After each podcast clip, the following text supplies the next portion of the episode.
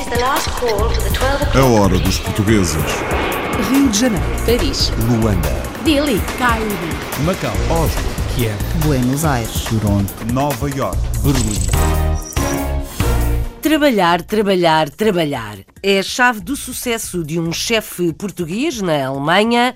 Já chegou ao estrelato e quer repetir. E agora vamos tentar conseguir a estrela Michelin este ano novamente. E é esse o meu propósito desde este ano, de lutar, de trabalhar às 16, 17, 18 horas por dia, para que eu possa elaborar os meus pratos, para que eu consiga uh, ser melhor ainda. Eu quero ser melhor do que eu já fui. Esse é o meu objetivo. É isso que eu quero. Muito trabalho na cozinha para vingar como chefe. A importação de vinhos portugueses para o Canadá é mais difícil do que parece, mas os canadianos estão a tomar-lhe o gosto. O canadiano hoje em dia, possivelmente, o vinho que consuma mais é o Esporão Reserva, tinto. É definitivamente um caso uh, de estudo no mercado de Ontário, porque não sendo uh, um dos produtos de entrada a nível de preço, tem sido o produto que mais sucesso tem tido. Talvez pela aproximação aos vinhos da Califórnia, aos vinhos do sul da França, tem sido realmente o maior sucesso no Ontário. O tinto alentejano conquista adeptos no Canadá. Os livros também viajam. Há um cantinho português em Bruxelas que vende livros, mas quer ser um centro cultural e um ponto de encontro de portugueses. Para nós não é importante estar a tirar algum proveito desta atividade, mas sim atrair os portugueses a contribuir, seja financeiramente, seja com disponibilidade, para criar oportunidades onde se fala da cultura portuguesa ou, ou se transmite essa cultura. La Petite Portugaise, um cantinho português em Bruxelas. Outro canto português nasceu na maior livraria do mundo, num só piso. A Filigrane, na capital da Bélgica, já tem uma secção para livros portugueses. Foi um pedido dos clientes. Muita gente nos perguntava quando íamos abrir, porque há uma comunidade portuguesa importante em Bruxelas. Fomos também impulsionados pela Embaixada de Portugal em Bruxelas, que é muito dinâmica, na promoção da cultura portuguesa. Da culture portugaise ici. A procura de livros portugueses em Bruxelas levou a maior livraria independente do país a abrir uma secção com títulos lusitanos. Dar cama e comida a quem não tem nada é uma missão que duas portuguesas assumem na Bélgica. Mãe e filha cuidam de refugiados que estão de passagem por Bruxelas. Decidi seguir o exemplo da minha filha. Uh, há que saber seguir os exemplos dos filhos, tal como os filhos seguiram de dos pais, quando esses exemplos nos tornam mais humanos, e foi isso que aconteceu no meu caso. A iniciativa foi da filha, a mãe seguiu o exemplo e abre as portas de casa a quem precisa de cama e comida. No sul do Luxemburgo, o Centro Social de Eche-sur-Alzette abre portas a quem precisa e desenvolve atividades para todos. Temos um coro com 60 vozes, tem os seus ensaios, temos a catequese com 220 crianças, temos também uma parceria com uma escola de música, que também aqui realiza as suas lições de música, e temos também uma atividade com jovens que de facto permite que esses jovens possam passar algum tempo aqui no, no, no nossos espaços. Atividades para jovens e para idosos numa instituição social portuguesa no Luxemburgo. Pedalar para ajudar foi o que fez um casal português no Reino Unido. Viajaram para a África e andaram de bicicleta a recolher apoios para crianças desfavorecidas. O desafio em si eram sete dias em África, dos quais quatro a pedalar 300 km, divididos por quatro dias. Durante esses sete dias também visitámos projetos ajudados pela Street Child, que são basicamente escolas que foram construídas por eles, ou conhecemos professores que recebem salários pagos pela Street Child, visitámos comunidades. Ciclismo solidário em África.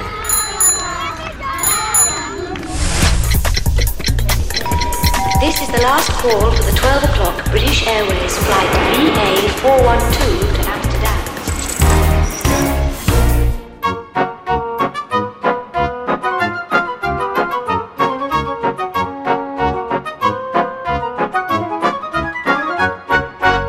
vista para um rio e um jardim que trabalha o chefe Luís Dias em Colónia, na Alemanha.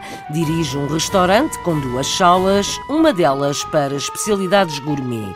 O transmontano começou por trabalhar numa pizzaria, mas pouco a pouco foi crescendo, aprendendo e já ganhou vários prémios. O seu restaurante é considerado um dos melhores no país.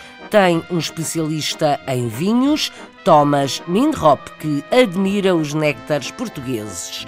O chefe Luís não para e quer sempre mais. Agora luta para voltar a conquistar uma estrela para o seu restaurante. A Marisa Fernandes abre-nos as portas. Aura é o nome do restaurante de cozinha de autor do chefe português Luís Dias. Situado em frente ao Rio Reno, na cidade de Colónia, está a funcionar desde junho de 2016 e já foi considerado um dos melhores restaurantes na Alemanha. Luís Dias cria e desenvolve os seus pratos dedicados à cozinha mediterrânea, sempre com um toque português. Natural da região de Trás-os-Montes, vive há mais de 27 anos na Alemanha e sempre trabalhou na gastronomia.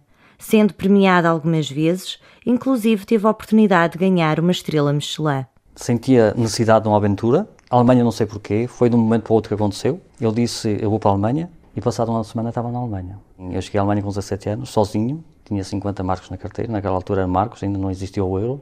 E tudo começou. Comecei numa pizzaria a trabalhar, mas não era aquilo que eu queria, a pizzaria. Então eu tive a oportunidade de começar a trabalhar num restaurante com 18 anos, gourmet, naquela altura, e foi aí que eu dei o meu passo, não é? Foi aí que eu comecei. Passei horas, dias inteiros na cozinha, porque eu não tinha tirado o curso ainda, não? Estava sem nada, foi, foi os primeiros passos na, na gastronomia. E então dediquei muito tempo a estudar, a ler, e comecei. Tudo foi começando, até que nós conseguimos a estrela Michelin, em 2003, 2004. Em 2004, 2005 eu fui para Berlim, e quando voltei, a estrela foi. Tínhamos perdido a estrela Michelin. Eu era o melhor cozinheiro em Colónia em 2004, 2005, se eu não tinha perdido a estrela Michelin. Nós perdemos a estrela Michelin, ficamos em terceiro lugar. E a partir daí foi uma decepção muito grande para mim, muito triste, não é? Porque depois de um, de um ano muito trabalho eu queria conseguir, não consegui, paciência. E caminhou, comecei novamente, comecei a trabalhar no outro restaurante até 2010. Depois tive a oportunidade de ir para o Aura, onde é que eu em 2010 fui o melhor cozinheiro de Nordrhein-Westfalen, como é que se diz? Da, da Renânia do Norte-Westfalen. Depois eh, fui considerado o melhor italiano, apesar de eu ser português, em 2013. Depois ganhamos os 16 pontos no Gourmion. Depois surgiu a oportunidade de vir para estudar aqui, então eu vendi o outro Aura é? e trouxe o nome do Aura para este aqui, que é a continuidade do Aura pequenino. É? E hoje estou aqui, neste lugar feliz, maravilhoso. Nós temos essa sala do gourmet que tem 35 lugares e temos outra sala também, o Visto, que é com mais de 30 pessoas. A cozinha é mais simples, acessível a todas as pessoas, não é? Fomos o, o terceiro melhor restaurante em Colónia, com 16 pontos no Gourmion. Ficamos entre os melhores 110 restaurantes da Alemanha no Feinschmecker. Isto depois de dois anos, um ano e meio. Não? E os 50 melhores italianos em toda a Alemanha, que fiquei, fiquei em quarto lugar. Nós mudamos de 3 em 3 semanas a carta, tanto sempre renovar as ideias, procurar produtos novos, para poder elaborar pratos novos, para que os clientes possam sentir que é todas as semanas há alguma coisa nova. Não? E é isso que eu tento fazer com os meus colegas de trabalho. Não é? Nós somos um time, porque eu sozinho não consigo fazer nada. Nós somos 12 pessoas, são 7 na cozinha e 5 na sala. A ideia é minha, com o do outro chefe, que é o meu, o meu, braço direito, e então nós realizamos os pratos, depois eu passo a mensagem ao Thomas, que é o nosso sommelier, e falo tudo o que está nesse prato, né, os componentes que tem esse prato, e então ele vai conjugar o componente desse prato com um bom vinho. Nós temos 180 qualidades de vinho. Nós tentamos conjugar vinhos portugueses. Temos um vinho português que, que é um, um, está considerado entre os 100 melhores do mundo. Portugal hat, ich glaube... Penso que Portugal tem à volta de 500 castas autóctones, ou seja, castas exclusivamente produzidas em Portugal. É incrível. Por isso, tentamos, através dos vinhos, fazer com que os alemães apreciem cada vez mais a cultura do vinho e também a culinária portuguesa. Auch die Weinkultur, die Essenskultur natürlich auch, zu schätzen wissen. E agora vamos tentar conseguir a estrela Michelin este ano novamente. E é esse o meu propósito, este ano, de lutar, de trabalhar às 6, às 7, 18 horas por dia, para que eu possa elaborar os meus pratos, para que eu consiga uh, ser melhor ainda. Eu quero ser melhor do que eu já fui. Esse é o meu objetivo. É isso que eu quero. Nós conseguimos quando nós queremos. Quando nós temos força de vontade, tudo é mais fácil. Quando nós acreditamos em nós mesmos, quando nós somos capazes, é como eu digo, sabe? Eu olho, olho para esta paisagem, sorrio, fico feliz e inspiro-me nos meus pratos. É isso aí que me dá força para lutar. Eu digo a todas as pessoas: lutem, acreditem nós conseguimos. E é isso que aconteceu comigo. Um homem de batalhas, um chefe transmontano em Colónia, um dos melhores cozinheiros na Alemanha. A hora dos portugueses.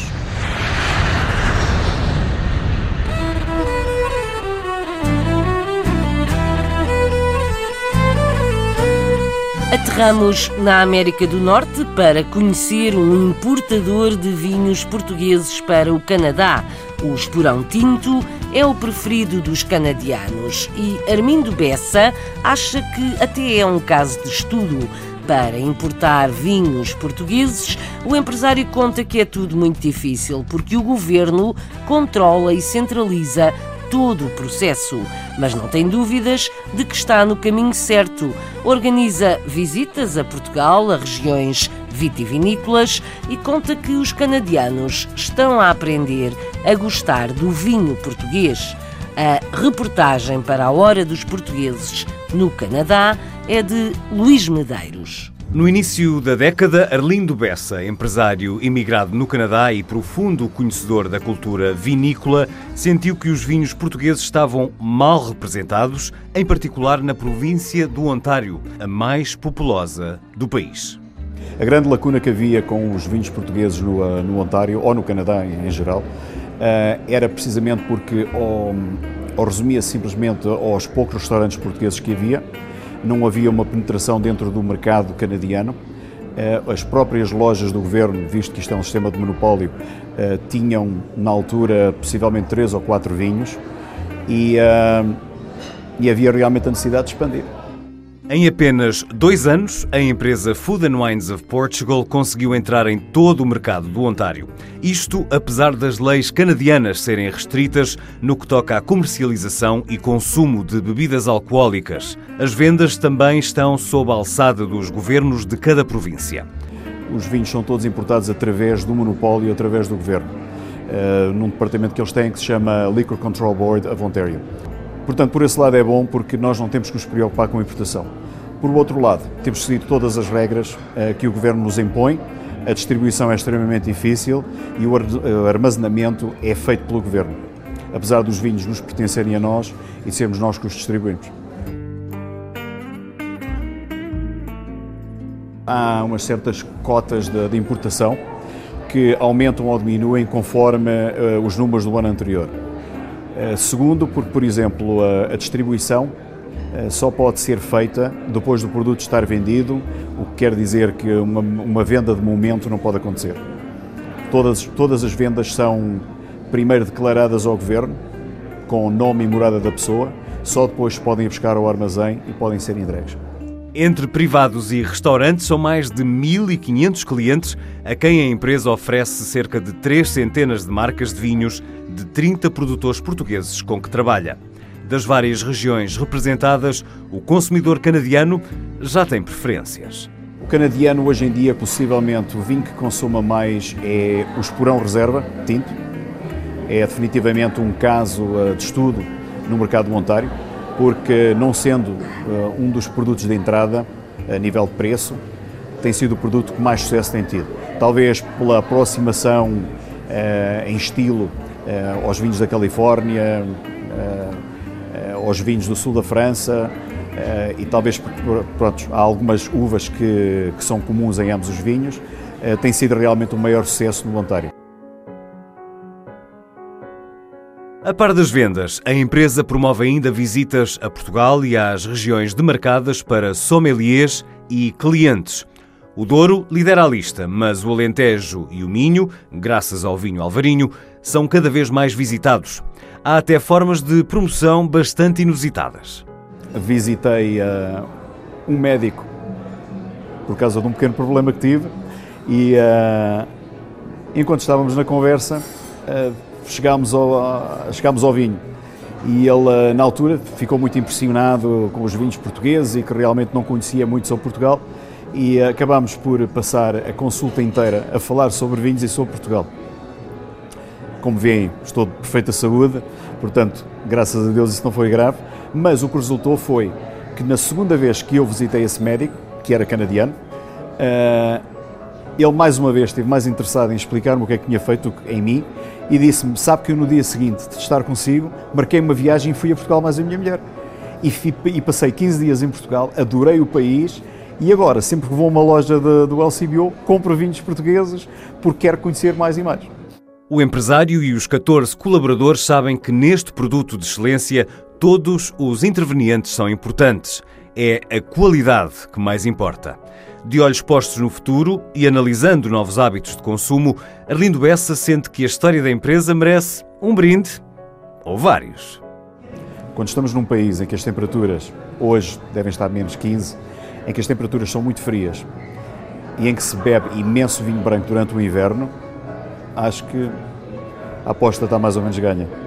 Só temos que aumentar as quantidades. Armindo Bessa, importador e distribuidor de vinhos portugueses no Canadá.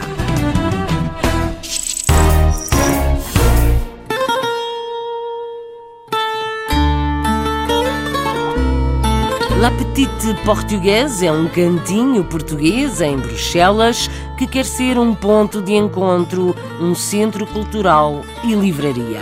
O objetivo não é o negócio, mas sim a promoção da língua, da cultura, das tradições portuguesas. É um espaço onde se podem matar saudades de alguns produtos típicos e promover eventos lusófonos, como conta uma das promotoras, Susana Prat. A reportagem é do Carlos Pereira.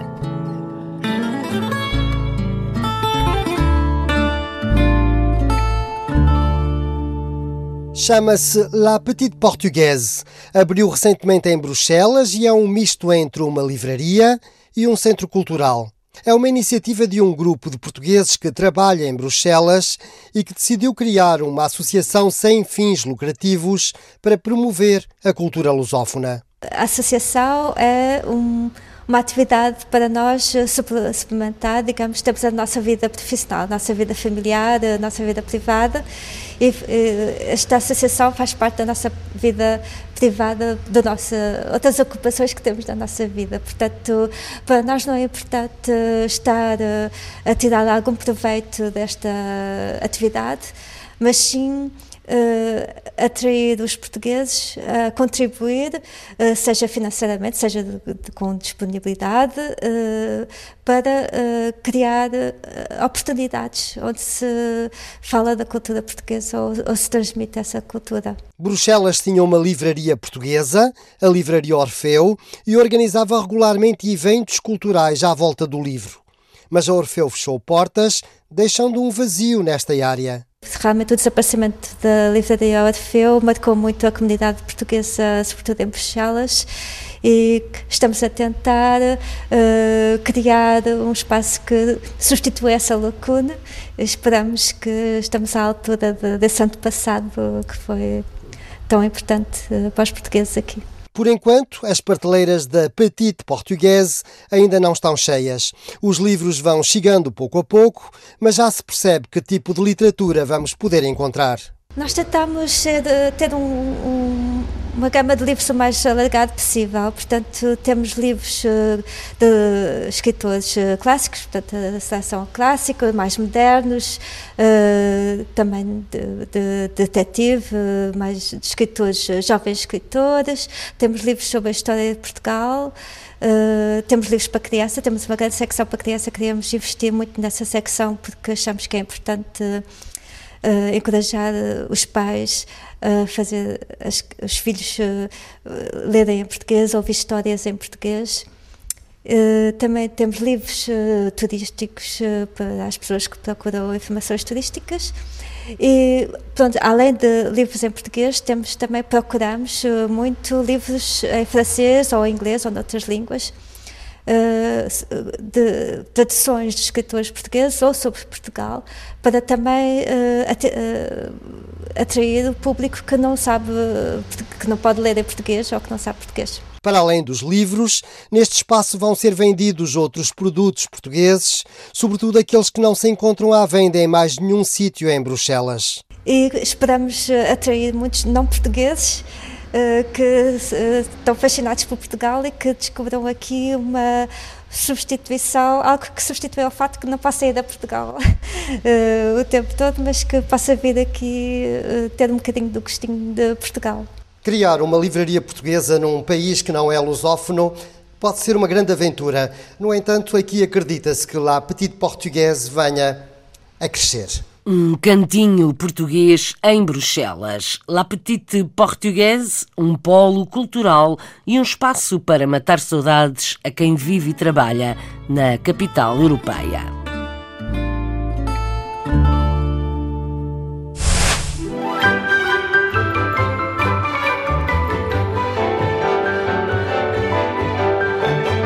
A maior livraria da Bélgica e do mundo, a maior num só piso, conta agora com uma secção de livros portugueses.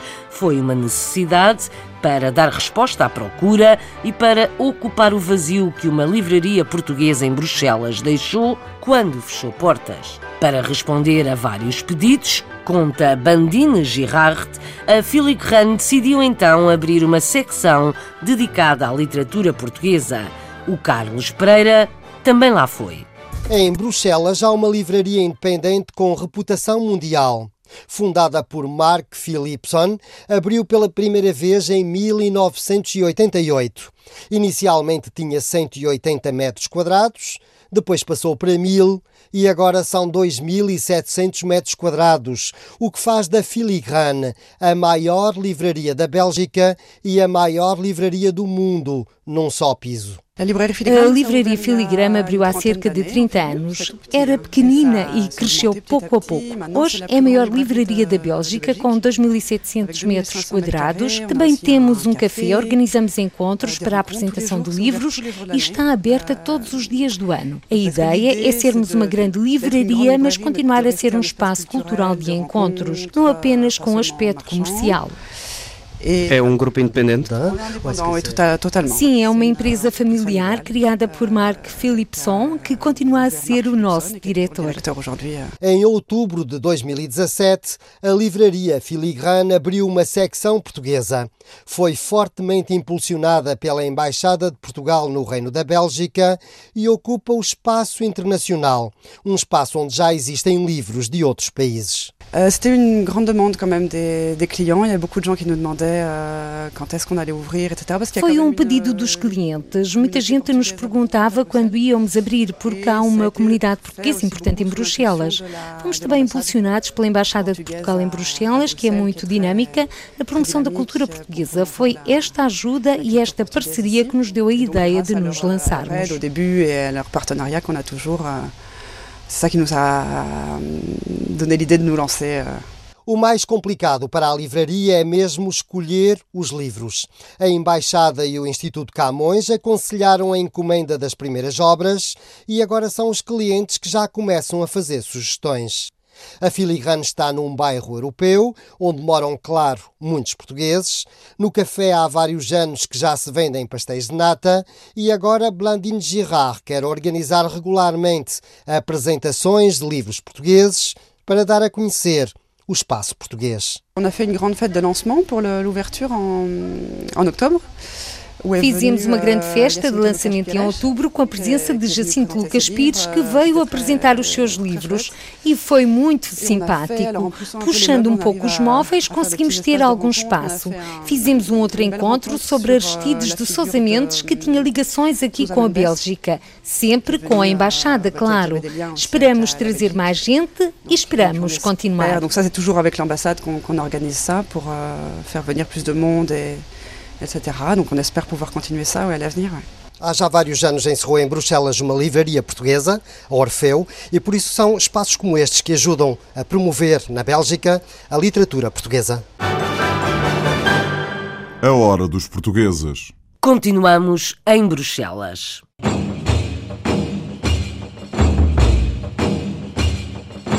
O cenário é escuro e frio. Todas as noites, um grupo de voluntários passa por um dos parques centrais da cidade, onde se juntam refugiados à espera de outro dia, um dia melhor. Chegam de longe, estão todos de passagem para outros países europeus e são maioritariamente jovens. Os voluntários ajudam estas pessoas a encontrar em casa onde dormir que outros voluntários se dispõem a oferecer. É uma organização da sociedade e há pelo menos duas portuguesas envolvidas neste apoio. Primeiro, Adriana, 25 anos, depois, a sua mãe, Nazaré, que decidiu seguir o exemplo da filha. Todos os dias aprende algo de novo. Com os sudaneses eu aprendi uma palavra. Amanhã. Bukra. Eles dizem Bukra, inshallah, várias vezes ao dia. Amanhã, se Deus quiser. E o que eles querem dizer é: amanhã, se Deus quiser, eu atravesso. Eu chego onde eu quero. Oxalá é uma das palavras que Nazaré mais ouve de quem não tem nada e espera apenas um pouco. Vamos à conversa, conduzida pela jornalista Andreia Neves, com a mãe, Nazaré, e a filha, Adriana. A culpa é da Adriana? Acho que assim é a minha. Como é que tudo começou? Estava com amigos e decidi uh, convidar pessoas que estavam no Parque Maximiliano para a minha casa, para que tivessem uma cama onde dormir, alguma coisa quente de beber. E acolhemos duas pessoas em casa, eu e amigos meus, e foi assim que tudo começou. Porquê é que de um momento para o outro achou que precisava de ajudar? Eu, eu já me tinha inscrito na página da plataforma no, no Facebook há, há um mês e meio e comecei a ler uh, um bocado as histórias das pessoas e uma vez decidi tomar coragem e, e lancei-me. Quem é que foi lá para casa nesse dia? Foram quatro pessoas do Sudão. E como é que se passa a primeira noite em que se recebe alguém estranho em casa? É um, é um caso assustador ao princípio, porque não conhecemos as pessoas e eles também não nos conhecem. Queremos que eles estejam à vontade, mas sabemos que eles não estão porque estão numa situação especial. Tentamos propor o básico e a partir daí conversar e ver, ver como é que se passa. E depois chegou o Natal e o Natal não foi propriamente muito feliz, é isso? Uh, não, estava em Portugal e um dos meus convidados estava, não tinha onde dormir e ele não, acho que ele não, não sabia muito bem como é que funcionava a plataforma, então senti-me um bocado importante porque, porque eu estava a passar uma noite de Natal com a minha família inteira e, eh, e, eles estavam ao frio. E foi por causa dessa noite de Natal que a mãe, Nazaré, decidiu que afinal a filha tinha feito uma boa opção. Exatamente, foi, foi muito impressionante, até porque, como era Natal e nós estávamos no quentinho, com o Natal português típico, a família toda, e de repente a minha filha desata a chorar porque há um refugiado no parque que a contactou para, para ficar na casa dela para dormir. E quando voltámos à Bélgica, eu perguntei-lhe a ela mais informações, ela contou-me, disse-me que já a acolhia em casa com os amigos desde o mês de novembro e entretanto eu inscrevi-me na plataforma como pessoa voluntária para acolher refugiados em casa para dormir. Fiquei com dois rapazes uh, sudaneses lá em casa, um deles da idade dos meus filhos, o outro um pouquinho mais velho, mas tudo na casa dos 20, 30. Eu não sabia muito bem também o que fazer, levei-os a comprar botas, levei-os ao supermercado. Sabia que eles eram muçulmanos, tentei sossegá-los a dizer que a comida era halal, que é a palavra que eles usam para dizer que a comida é própria. Claro que não fiz carne de porco, né? Fiz uh, costeletas de borrego, que é uma coisa que é boa para os muçulmanos e para mim, que sou alentejana. Uh, o meu filho ajudou, propôs-lhes a Playstation, eles gostaram. Quando a filha Adriana diz à mãe Nazaré que está a acolher refugiados, como é que a mãe reage? Fica preocupada? Não, não fiquei, por dois motivos. Primeiro, porque já tinha passado. Depois, a filha Adriana é, já viveu cinco anos fora de casa. Fiquei, sobretudo, impressionada com a iniciativa e talvez um pouco envergonhada de nunca ter ido ao fundo. Eu, que tenho uma casa grande com três quartos, onde ninguém dorme. E então decidi, decidi seguir o exemplo da minha filha. Uh, há que saber seguir os exemplos dos filhos, tal como os filhos seguiram um dia dos pais, quando esses exemplos nos tornam mais humanos, e foi isso que aconteceu no meu caso.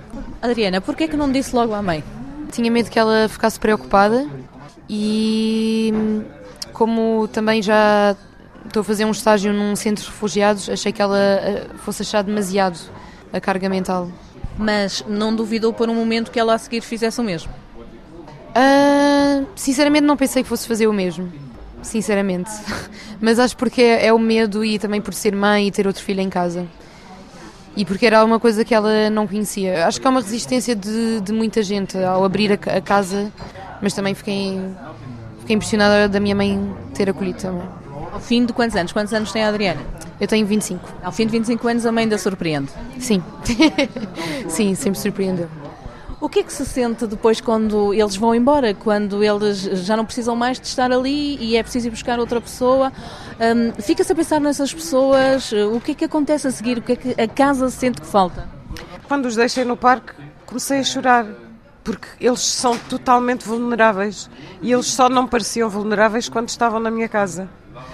E a partir do momento em, em que eu fechei a porta do carro e lhes disse adeus e, e olhei para eles no parque com as mochilinhas à, às costas. Eu achei que o mundo é injusto, aquelas coisas que nós achamos, né? que o mundo é injusto e que, que o meu filho ia ficar em casa, que tem a idade deles, jogar Playstation quando quisesse ou não, e, e, que eles não, não tinham muita opção. E fiquei um bocado ligada a eles e à espera deles, porque é muito difícil eles atravessarem para o Reino Unido. O facto é esse, né? E eles estão aqui na Bélgica só de passagem. Isto é um ponto de passagem para eles, porque está muito próximo do Reino Unido e é, digamos, na longa etapa desde o, desde, a, desde o país de origem, de onde eles vêm, no caso destes do Sudão, tudo a pé até aqui, quer dizer, diz-se depressa, mas são milhares de quilómetros, né? Nunca usei tanto Inshallah, Oxalá, Inshallah, Oxalá, Deus queira, Deus queira. Invocam sempre Deus, estão sempre a pedir que Deus os proteja, têm sempre esperança e, e é isso, né? é ajudá-los enquanto eles estão em trânsito. É dar-lhes uma cama, é dar-lhes um chá, é dar-lhes um jantar, é descobri-los, a individualidade deles. Um deles toca, chega lá em casa e toca no piano, improvisa. Toca três coisas, mas toca. Pinta, desenha, é engraçado, faz piadas. Faz piadas com o cão, que é surdo. São jovens como os nossos cada um com as suas coisas, cada um com os seus sonhos, cada um com as suas individualidades. Mas com os sudaneses eu aprendi uma palavra, amanhã, bukra. Eles dizem bukra, inshallah, várias vezes ao dia. Amanhã, se Deus quiser, e o que eles querem dizer é: amanhã, se Deus quiser, eu atravesso, eu chego onde eu quero.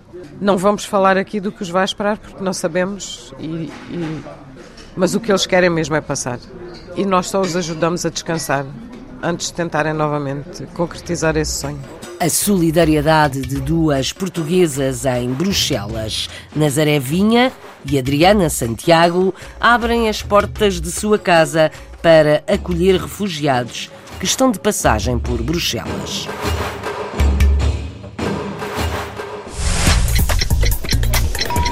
This is the last call for the 12 o'clock British Airways flight VA412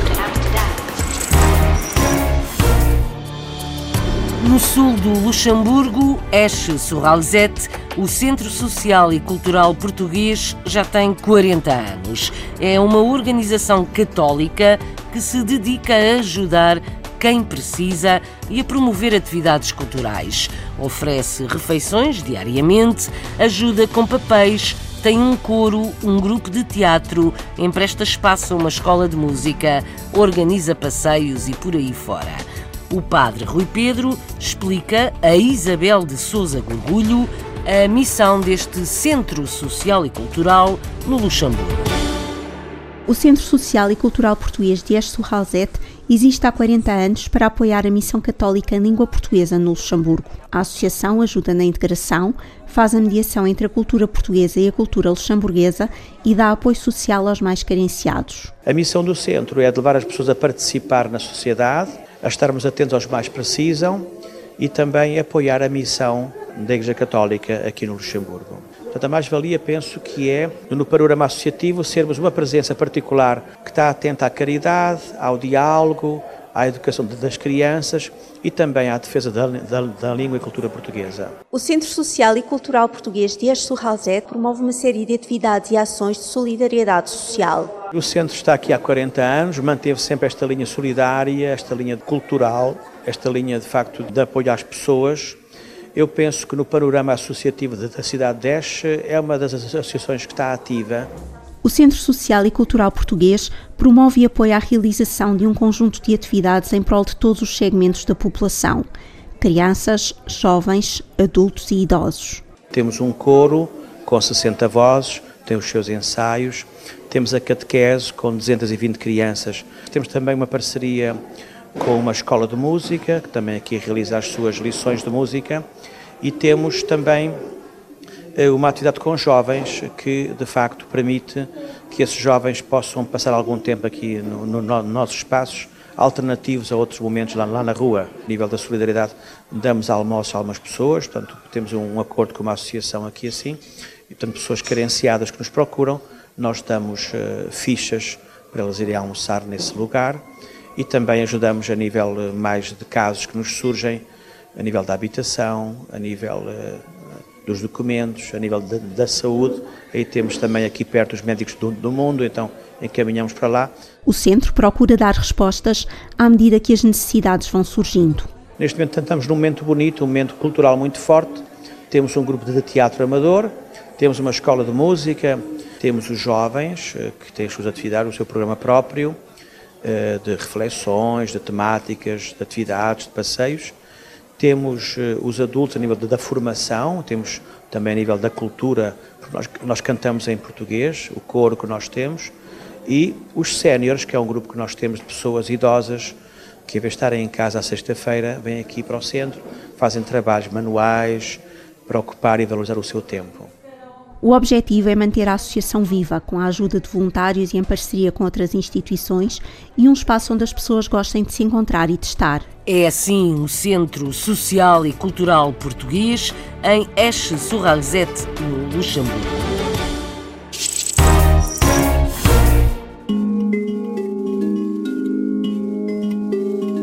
Ajudar crianças em África a ir à escola é a missão de uma organização solidária que promove maratonas de bicicleta como forma de angariar dinheiro.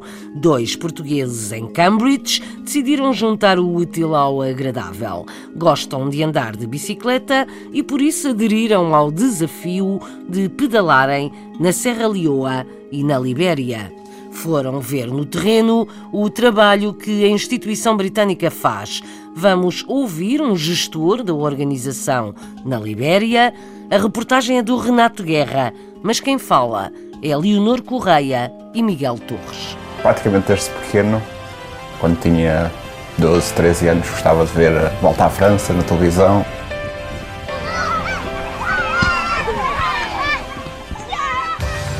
Eu pedalava quando era mais jovem, desde que aprendi a andar de bicicleta, por ser prático, por morar numa aldeia, portanto era fácil andar de bicicleta. Durante os dois últimos anos fiz duas voltas, uma até França e outra por vários países da Europa.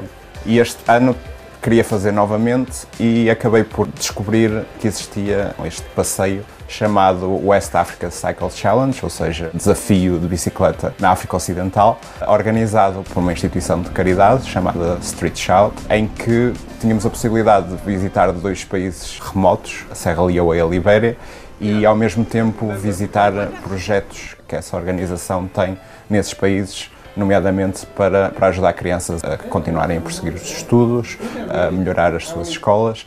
E então foi praticamente amor à primeira vista. Vi aquilo e achei, sim, tenho que fazer isto. O desafio em si eram sete dias em África, dos quais quatro a pedalar 300 quilómetros divididos por quatro dias. Durante esses sete dias também visitámos uh, projetos ajudados pela Street Child, que são basicamente escolas que foram construídas por eles, ou conhecemos professores que recebem salários pagos pela Street Child, visitámos comunidades em que a Street Child oferece uh, bolsas a famílias para que elas possam ter um negócio para poder pagar as taxas da escola de, dos seus filhos e, e, foi isso, foi o desafio de o pedalar os 300 km uh, por, pela Leoa e Libéria e visitar estes, estes projetos. De regresso a Cambridge, onde residem desde 2012, Leonor e Miguel regressam da aventura à Serra Leoa e Libéria de coração cheio.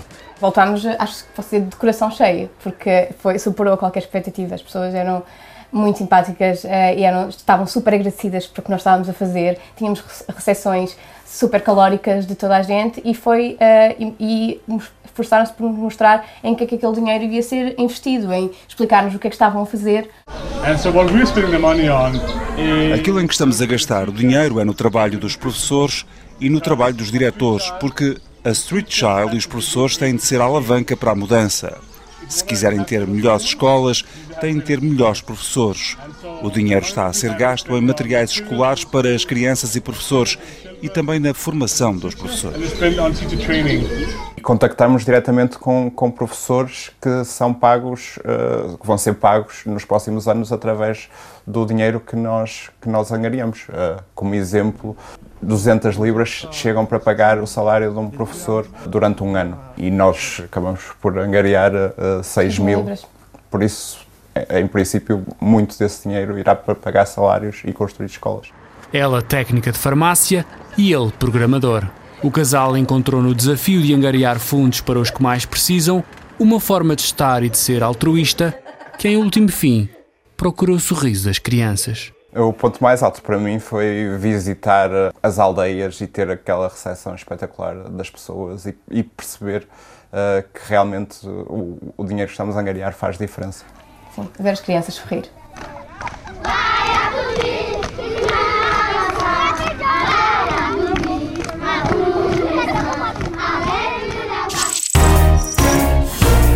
O som ambiente que ouvimos foi captado por este casal português na sua viagem à Serra Leoa e Libéria. Vivem em Cambridge, mas Miguel e Leonor viajaram para a África para ajudar crianças a ir à escola. Acolher refugiados, dar de comer a quem tem fome ou ajudar os mais novos a ir à escola são ajudas que os portugueses vão dando pelo mundo fora e que cabem nesta Hora dos Portugueses. Até breve. A Hora dos Portugueses, com apoio técnico de João Carrasco, sonoplastia de Paulo Cavaco, edição e apresentação de Isabel Gaspar Dias. A Hora dos Portugueses